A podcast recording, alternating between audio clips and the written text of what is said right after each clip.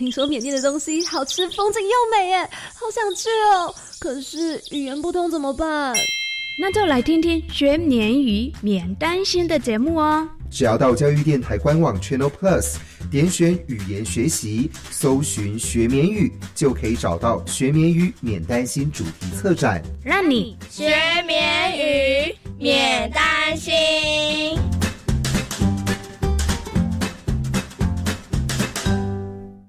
居家防疫，学习持续。我们上英才网学习拍教育大市集、教育媒体影音、教育百科。因应防疫期间的学习，教育部特别汇集教育云与民间线上学习平台，提供老师教学及学生自学的数位资源，让孩子学习不间断。详情请上教育部教育云。以上广告是由教育部提供。我是沈春华。科技生活加速威胁我们的眼睛健康，保护视力之余，如果您有视障的朋友需要协助，为您推荐有声书学会。这个视服团体每年以科技协助视障朋友找回行动力，重拾信心。让我们帮助他们在黑暗中找到光明的方向。支持专线：台湾数位有声书推广学会零二二三八九四九一五。大家好，我们是 The Wanted 寻人启事。您现在收听的是国立教育广播电台。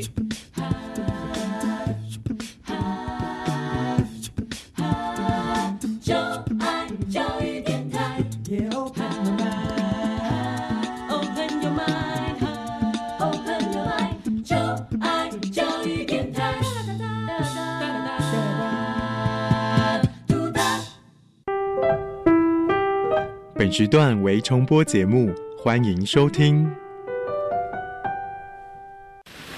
为什么海水是咸的？好奇。原来彩虹不只有七种颜色。观察。我对于气候变迁的议题很感兴趣，想要多多了解。探索。我想发明一种可以让我自动上课的机器人。创意。小发现，小发现，小发现，小发现，小发现，小发现，大科学。小猪姐姐制作主持。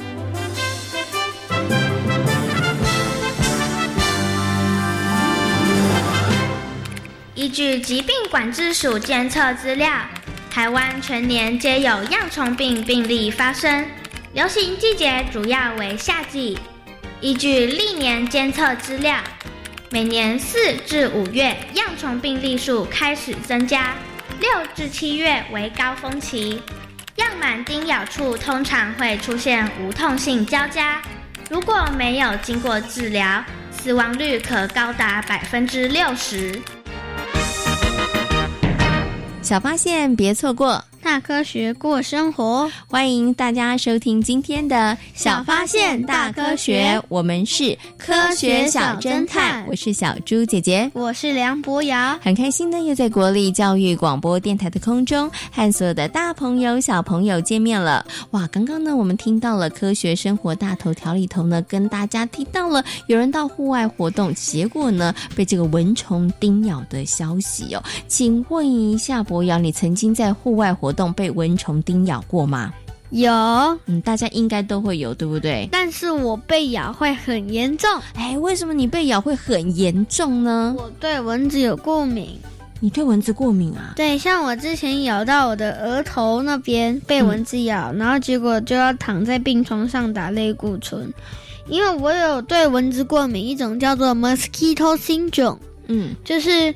它盯到刚好就是黄金金三角，两个眼睛还有额头的正中央。围成的一个三角形，就叫黄金金三角。如果你被叮到，像我这种人就必须打。打类固醇。哦，它其实就会比较严重，对不对？哎、嗯那除了黄金金三角之外，蚊子叮到你其他地方也会很严重吗？一般人肿两公分，我肿六公分。我以为你肿二十公分，但是就是会反应比其他人更厉害，就对了。对那我问你哦，那你户外活动的时候怎么办？你一定穿长袖长裤喽？没有啊，就喷一下防蚊液就 OK 了。哦对，但是一定要做好防护措施就是对了，对而？且我打蚊子很厉害，因为呢，蚊子都不能靠近你，靠近你它就糟糕了，对不对？只要蚊子可以在我打到的范围内，不会有一只逃过我的手。好、因为你要保护你自己了，不能让蚊子来叮你，对不对？所以你就练就了好功夫哈。好，那其实啊，我们在户外活动的时候呢，可能比较呢容易被，譬如说我们刚刚提到的蚊子来叮咬，但是呢，在刚刚的科学生活大头条里头呢，提到的就是被这个恙虫恙螨来叮咬哦。请问一下博瑶，你有没有听过恙螨啊？那是什么？丁满吗？哎，也不是。狮子王最近上映哦，丁满。也不是哦，哈。那其实呢，一般人呢，只要到野外或是潮湿的河边呢，就可能会有这个样螨恙虫的活动哦。那恙虫呢，它其实会偷偷的爬到我们的衣物上面，然后呢，哎，可能就吸满了人类的血之后，它就自行就离开了。那被这个样螨或是恙虫叮咬之后呢，你的症状呢会持续的发高烧，可能会头痛，然后淋巴结会肿大哦。那发烧一周之后呢，可能就会出现这个红色的斑状的出疹。那有的时候呢，会并发肺炎或是急性的肝功能恶化。所以呢，其实它的死亡率呢可以高达六成，所以其实是很严重的一种疾病。所以呢，哦对呀、所以呢，如果大朋友跟小朋友到户外呢，你去活动的时候，哎，发现有异状的话呢，一定真的要赶快去找医生叔叔或阿姨，也要特别的留心跟注意哦。那我很幸运呢，我都没有被恙虫叮咬过你。嗯，恭喜你哦！可是呢，你要继续保持，好不好？要提高警觉哈。那小猪姐姐，你有被叮过吗？没有，小猪姐姐没有被叮过哈，所以我也还算幸运，对不对？所以呢，我们在户外活动的时候一定要特别的留心哦。那我们刚刚呢，其实有听到一个淋巴结肿大，对不对？哈、那我们在今天节目当中呢，要跟所有的大朋友、小朋友呢，就要好好来介绍我们身体的淋巴系统，也要介绍这个淋巴球还有淋巴结哦。请问一下博瑶，你有没有听过淋巴球？有有。那你知道淋巴球的功能是什么吗？淋巴球啊，就是负责分辨各种的细菌。嗯像是你打疫苗啊，就是为了让淋巴球认识哦，有这种细菌，它很恐怖。哦可是打疫苗它会让病毒减毒，就不会让它那么毒，可是看起来是一样的，所以他看到哦。这个人很恐怖，然后你就会派小白血球去打他，然后等到真的流感来的时候呢，他就会直接就派那个兵去打他白血球，但是淋巴球并不会亲自上场。哦，我觉得博瑶真的很厉害耶，他真的读了好多的书，做了好多的功课哦，帮大家呢把这个淋巴球的功能呢，诶，其实描述的还蛮清楚的。其实他刚刚讲的呢，几乎快要百分之百正确喽。那到底淋巴球的功能是什么呢？我们接下来呢就要邀请我们的科学侦查团深入巴地市呢，来帮大家好好的调查一下哦。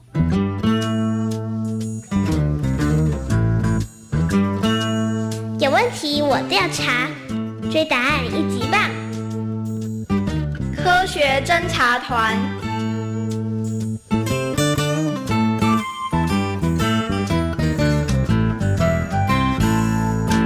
巴蒂市是一座超级酷的人体城市，各个部门分工精细，成员合作无间。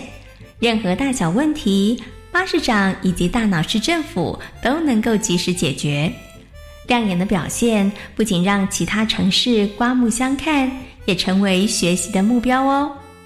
销声匿迹好一段时日的细菌怪客，最近动作频繁。前几回攻击失利，不但重挫了细菌怪客的信心，同时也让他们的颜面扫地。这回他们决定卷土重来，不同于以往的零星攻击，这回细菌怪客不仅召开了事前会议，更拟定了作战计划。这一次啊，我们绝对要一雪前耻，把人体城市搞得天翻地覆。没错，如果再不搞点成绩出来，人体城市都要把我们当成古董啦。嗯，要让他们好好见识我们的厉害。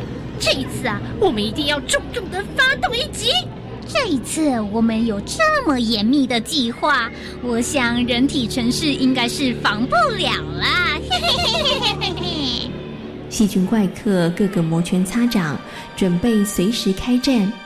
由于细菌怪客蛰伏许久没有行动，所以有些人体城市已经疏于防备。攻击行动全面展开。有些人体城市因为疏忽，遭受到了严重的破坏，灾情十分惨重。而模范城市巴蒂市，在骁勇善战的白血球警察滴水不漏的防护下，入侵的细菌怪客全军覆没。相较于其他的人体城市，巴市长对于巴蒂市的严密防卫系统可是信心满满。啊！太可恶，居然让巴蒂士逃过一劫！哼，我就不相信无法突破巴蒂士的防线。没错，再接再厉，一定会成功的。我们细菌怪客才不会因为这点小挫折而被击倒呢。你说的对，我看我们就派出破坏力更强、杀伤力指数更高的细菌怪客。细菌怪客为了进攻巴蒂市，于是展开了严密的挑选。最后，曾经成功袭击巴蒂市淋巴结防哨站的细菌怪客成了最佳的选择。除了血液系统外，淋巴系统是人体城市的第二个运输系统，它是由淋巴液、淋巴管、淋巴结、扁桃腺等淋巴器官所组成的。白血球警察分为三种，其中淋巴球警察就是由淋巴系统所制造的。当细菌怪客借由淋巴液入侵人体城市时，淋巴球警察就会挺身而出作战。当敌手实力坚强，淋巴结防哨站遭到攻陷的时候，就会产生肿大的现象。正当巴蒂市的市民为巴蒂市躲过细菌怪客的攻击而得意的时候，巴士长语重心长地说：“虽然上回细菌怪客无功而返，不过我们千万不能够掉以轻心。”巴士长啊，您别太担心，我们呐可是有严密的防卫系统呢。话虽这么说，但大家还是小心行事吧。为了避免类似的事件再次发生，巴士长要求白血球警察加强巡逻外，连各个细菌怪客可能出没的入口，像是口腔食物处理中心、鼻腔空气检查哨等，都成了警戒的重点区。各位，绝对不能让细菌怪客有卷土重来的机会。没想到。就在巴士长下令严密防守巴蒂市的同时，细菌怪客正秘密筹划第二回惊人的一集，也准备要展开了。这一次我们一定会成功的。没错，这一回我们一定要把巴蒂市搞得天翻地覆。准备攻击，出发！细菌怪客一声令下，第二波攻击正式发动。细菌怪客们对于这次的行动信心十足，之前辉煌的记录让他们的攻势更加的猛烈，但事实好像跟他们的想象有段很大的差距。啊！巴蒂市的防卫军怎么这么厉害啊？奇怪，上回他们不是被我们打得落花流水吗？糟了，我们已经被他们打得节节落败。原本以为这回的行动万无一失，没想到几个回合对战之后，细菌怪客依然惨败。对于这样的结果，细菌怪客有点难以接受。奇怪，上回不是战绩辉煌吗？这一次我们又派出这么精锐的部队了，怎么可能会落败呢？攻击结果令所有的细菌怪客相当的错愕。经过彻底的检讨之后，终于他们找出了落败的关键。原来，针对曾经入侵特定的细菌怪客，淋巴球警察会将他的防御方式详细的记录在档案当中，在整个防御的免疫系统当中产生了抗体。当被锁定的细菌怪客再度入侵时，淋巴球警察就可以不费吹灰之力，火速的将它们解决。攻击行动再次受挫，重重的打击细菌怪客的信心。人体城市如同铜墙铁壁般的防御系统，也让人大开眼界。我们一定能找到攻击的方法。没错，我们可不会轻易被打倒。我们继续加油！在彼此互相勉励下，细菌怪客决定从长计议，在策划下回的攻击计划。接二连三的抗敌行动，让巴蒂市的市民们消耗了不少精力。不过，这和保卫家园比起来，根本不算什么。面对细菌怪客的大反击，这一仗打得非常的漂亮。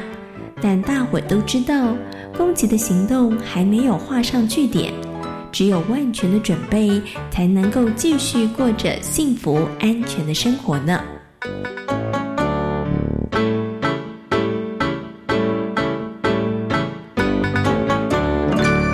小猪姐姐，我刚好像有点讲错哎，淋巴球有时候也会主动攻击哦，因为你刚刚说它其实是不会攻击的，对不对？它只负责记住这个敌人的样子，然后派出白血球。哎，除了这个之外呢，其实淋巴球有的时候它们也是会出动攻击的。好，好，那透过呢刚刚巴蒂士的故事，相信所有的大朋友跟小朋友对于淋巴球的功能应该有更多的认识和了解了。淋巴球呢，我们也称它为淋巴细胞，它是白血球当中体积最小的一种哦。哦那么在人体呢，大概占白血球的百分之二十到百分之三十哦。接下来呢，就进入我们节目当中的科学库档案的单元。为所有的大朋友小朋友邀请到的是马街医院小儿心脏科的田志伟医生叔叔，小田医师呢来到节目当中，跟所有的大朋友小朋友呢好好来介绍人体的淋巴系统，同时呢也来跟大家好好介绍一下淋巴系统当中一些很重要的角色，包括了淋巴结、淋巴细胞哦。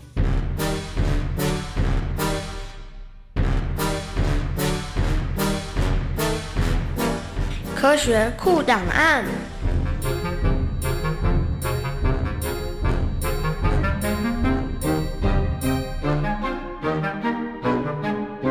在今天科学库档案的单元当中，很高兴的为所有的大朋友小朋友呢，再次的邀请到我们小田医师呢，来到节目当中，跟所有的大朋友小朋友好好来介绍淋巴系统，跟大家来介绍淋巴球。Hello，小田医师你好。Hello，各位大朋友、小朋友，大家好，我是小田医师。嗯，其实呢，大朋友跟小朋友应该都有听过淋巴球，也有听过淋巴系统。可是大家知道淋巴系统的作用到底是什么吗？可能大家并不是太清楚哦。所以呢，想先请问一下小田医师，到底淋巴系统它的作用是什么呢？整个淋巴系统它有很多不同的结构所组成，里面有所谓我们的运送淋巴的淋巴管，嗯，那有一颗一颗一颗。其中很像哨兵的，这叫淋巴结。嗯，还有我们的淋巴的器官，譬如说我们的扁桃腺，或是我们的脾脏，或是胸腺，这些都叫做淋巴的器官。是，总之呢，这些淋巴其实是身收集我们身体这些这个血液以外的一些组织的液体。嗯，它会把它在里面运送。那这些运送的过程中呢，经过我们的淋巴结，淋巴结就很像那个。卫兵啊，嗯，他就会盘问你说你从哪来，你是谁？他要检查一下，对，检查你一下，检查不过关，他就会在那边把它挡掉。是，然后呢，接下来他就会再回收回来到我们的协议里面，嗯、再从协议里面运送出去。然后协议用完，他会用一些剩下的东西会跑变变成我们的组织的液体，嗯、又被回收回来。是，所以其实它是一个独立于。血液循环旁边的一个系统。嗯，刚刚呢，小田医师呢有介绍淋巴系统呢，呃，跟这个血液的系统它其实是不一样的，但是它也是全身都有。然后呢，在这个淋巴系统里头呢，也有很多不同的一个组织，像有淋巴结，对不对？然后好像也有淋巴球。请问一下，小田医师，淋巴球跟淋巴结它到底有什么不一样呢？淋巴球是细胞。它是淋巴细胞，所以我们常常会提到所谓的 T 细胞、B 细胞，这些都是被分类成淋巴细胞，就是淋巴球。它们就是作战的这个单兵作战啊。嗯，那所谓的淋巴结呢，就很像这些细胞居住的地方。哦，岗哨一样，对他们的哨站，嗯所以呢，它里面会住了很多很多淋巴球，还有很多很多的免疫细胞。是所以在那边没事就在休息嘛。嗯那我有事就赶快就开始作战，对，作战。哦，所以这个淋巴球呢，它就是负责要打仗的，对不对？对然后淋巴结呢，其实就是让这些淋巴球可以休息的地方，对对不对？而且其实刚刚听小婷医师呢在描述的时候，小猪姐姐想，哎，所以这个淋巴系统它常常都会帮我们检查有没有坏分子出没，就对了。然后它就要负责挡掉坏分子就是了。哎，不过刚刚呢，小婷医师有讲到淋巴结哦，小猪姐姐就想到了，小朋友一定有过一个经验，就是你感冒的时候啊，医生叔叔或阿姨呢，除了请你张开嘴巴看看你的喉咙之外，他们有的时候会用手摸摸看你的喉咙的两边，然后看看你的淋巴结有没有肿大。哎，这个是不是就是像刚刚小婷医师说，他检查一下是不是有细菌来了？当一个病病菌侵入你的喉咙的时候，我们喉咙有一个扁桃器官叫呃，有一个淋巴器官叫做扁桃腺。嗯哼，扁桃腺它就会也会检查，就发现哎、病菌进来了，它就会说哎、大家快过来帮忙，所以很多的哨兵都跑去那边，然后他的扁条线就会肿大，然后开始集结来抗战就对了。对，那淋巴结也是一样的道理。当他发现哎，诶怎么有病菌从旁边跑出来的时候，他就会开始叫卫兵过来，然后那个扁条线就会越变越大。嗯有的时候，那个扁条线里面很多细菌在跟或是病毒在跟淋巴作战的时候，就会产生很多的尸体嘛，嗯就杀来杀去，打来打去，然后就会变成化脓嗯或肿起来，这个也是常见的状况。哦，所以呢，为什么要看看小朋友的喉咙两边的淋巴结有没有肿起来？就是哎，有没有细菌入侵？然后他们目前作战状况如何？对对不对？好，那其实啊，提到这淋巴结呢，小猪姐姐又想到另外一个问题，就是呢，小朋友呢，应该从小到大都要打疫苗，对不对？那打疫苗啊，可以预防预防疾病这件事大家都知道，但是你有没有想过为什么呢？其实它好像就跟这个淋巴系统有点关系哦。对，那打疫苗进去的时候呢，我们的疫苗其实是用这个病毒或是细菌制成的。那不过它有的是把它杀死了，然后把它的尸体做成疫苗。那这些尸体被送进人体里面呢，这些我们的淋巴细胞、这些免疫的细胞就会开始认得这个尸体，他就会想说：诶，这个人不是我们身体里面该有的人啊，嗯他就会把它记起来。是，所以当以后呢，这个病菌活的病菌来的时候，他就想到，哎、我看过这个人的脸，是我要把它抓起来，所以很快就产生免疫反应。这是一个我们细胞记忆的功能啊。是，当下一次一遇到它的时候，我们就能够很快的辨认出它来，然后大量的产生防卫的细胞来对抗它。OK，那今天呢也非常谢谢小田医师呢，在空中跟所有的大朋友小朋友呢介绍了淋巴系统，谢谢小田医师。谢谢大家，拜拜。博雅，请问一下，人体有很多的淋巴结吗？有，嗯，而且全身都有，对不对？刚刚小田医师有告诉大家了，有的淋巴结摸得到，有的呢摸不到。那其实呢，身体有没有异状呢？观看淋巴结是否肿大呢，也是一个很重要的指标哦。那么，像在我们今天节目当中开头的时候，有跟大家讲到了，哎，如果呢被样虫、样螨叮咬到之后呢，淋巴结会肿大哦。这呢也是告诉大家，哎，要特别提醒要注意的地方哦。那其实呢，我们在户外郊游踏青的时候，真的要特别的小心哦，不要被被蚊虫叮咬。那要怎么做才能够避免被蚊虫叮咬呢？接下来呢，就进行今天的科学生活，Follow me，要来跟所有的大朋友、小朋友进行分享哦。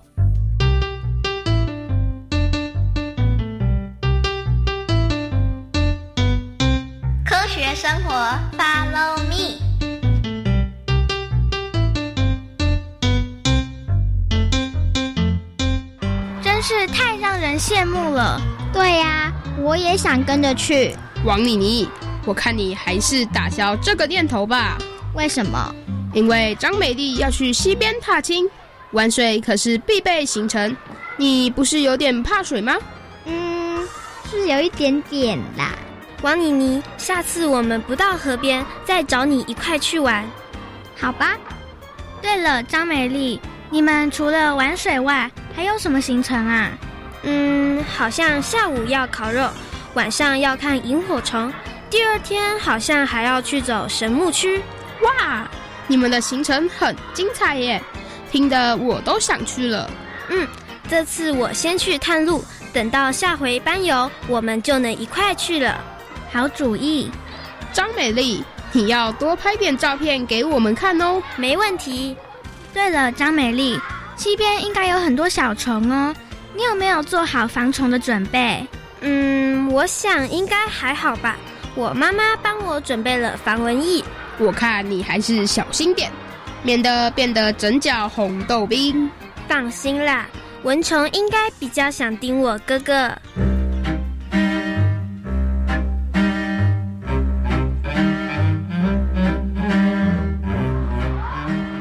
真是太可怕了，还好我没去。不晓得现在张美丽的情况怎么样？应该还好，听说她明天就可以来上课了。老师，在户外被蚊虫咬伤会这么严重吗？户外蚊虫本来就很多，大家在活动时一不小心，的确会被蚊虫叮咬。因为张美丽这次是被样螨咬到，得到了样虫病，所以才会这么严重。老师，样虫病会怎么样？被样虫叮咬后，会出现持续性的高烧、头痛、背痛、出疹、淋巴结肿大，症状啊和一般感冒或者是肠胃炎有点相像。比较重要的特征是在叮咬处，通常啊会出现无痛性交加。如果恙虫病没有经过抗生素的治疗，可能会诱发肺炎、器官衰竭，死亡率最高可以达到百分之六十。哎，天啊，这也太可怕了吧！老师，样螨通常会在哪里呀？样螨非常的小，就像是一颗沙一样，大多啊会躲在草丛里，跟人体后约十二至二十小时才会咬人。所以，如果我们在户外活动后回家，赶快洗澡换衣服，那是不是就可以减少被叮咬的几率？李大伟说的没错，除了从事野外活动后返家，尽快沐浴并换洗全部衣物之外，在从事户外活动也要穿浅色的长袖衣裤，或者啊是戴手套、穿长靴，这样也能够保护自己哦。难怪我爸妈常说爬山的时候要穿长袖衣裤，原来是要避免被蚊虫叮咬。到户外踏青是很好的活动，但是啊，如何保护自己不被蚊虫叮咬，大家也要多加留心哦。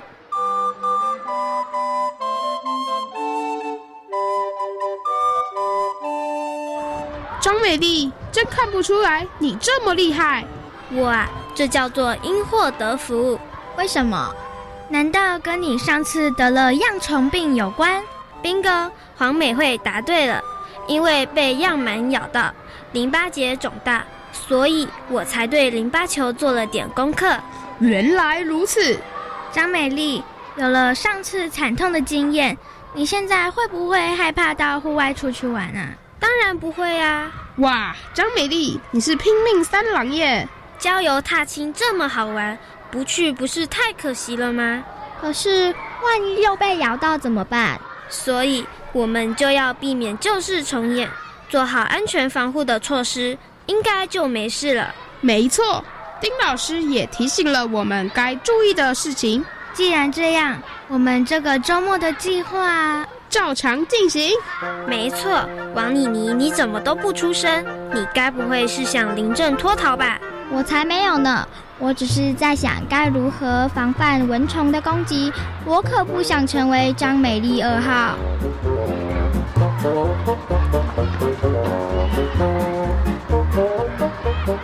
在今天小发现大科学的节目当中，跟所有的大朋友小朋友介绍的人体器官就是淋巴系统跟淋巴球。嗯，没错。那么在生活当中呢，小朋友应该都有打过疫苗。请问打疫苗可以预防疾病，它跟我们哪一个器官有关系呢？淋巴球。它为什么跟淋巴球有关呢？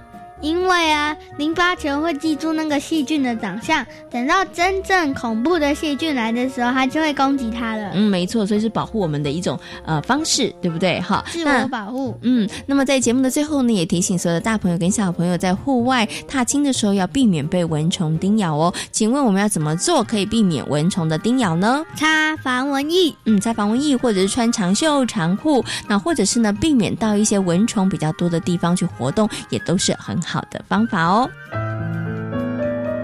小发现别错过，大科学过生活。我是小猪姐姐，我是梁博瑶。欢迎所有的大朋友跟小朋友可以上小猪姐姐游乐园的粉丝页，跟我们一起来认识好玩的医学科学哟。感谢大朋友小朋友今天的收听，我们下回。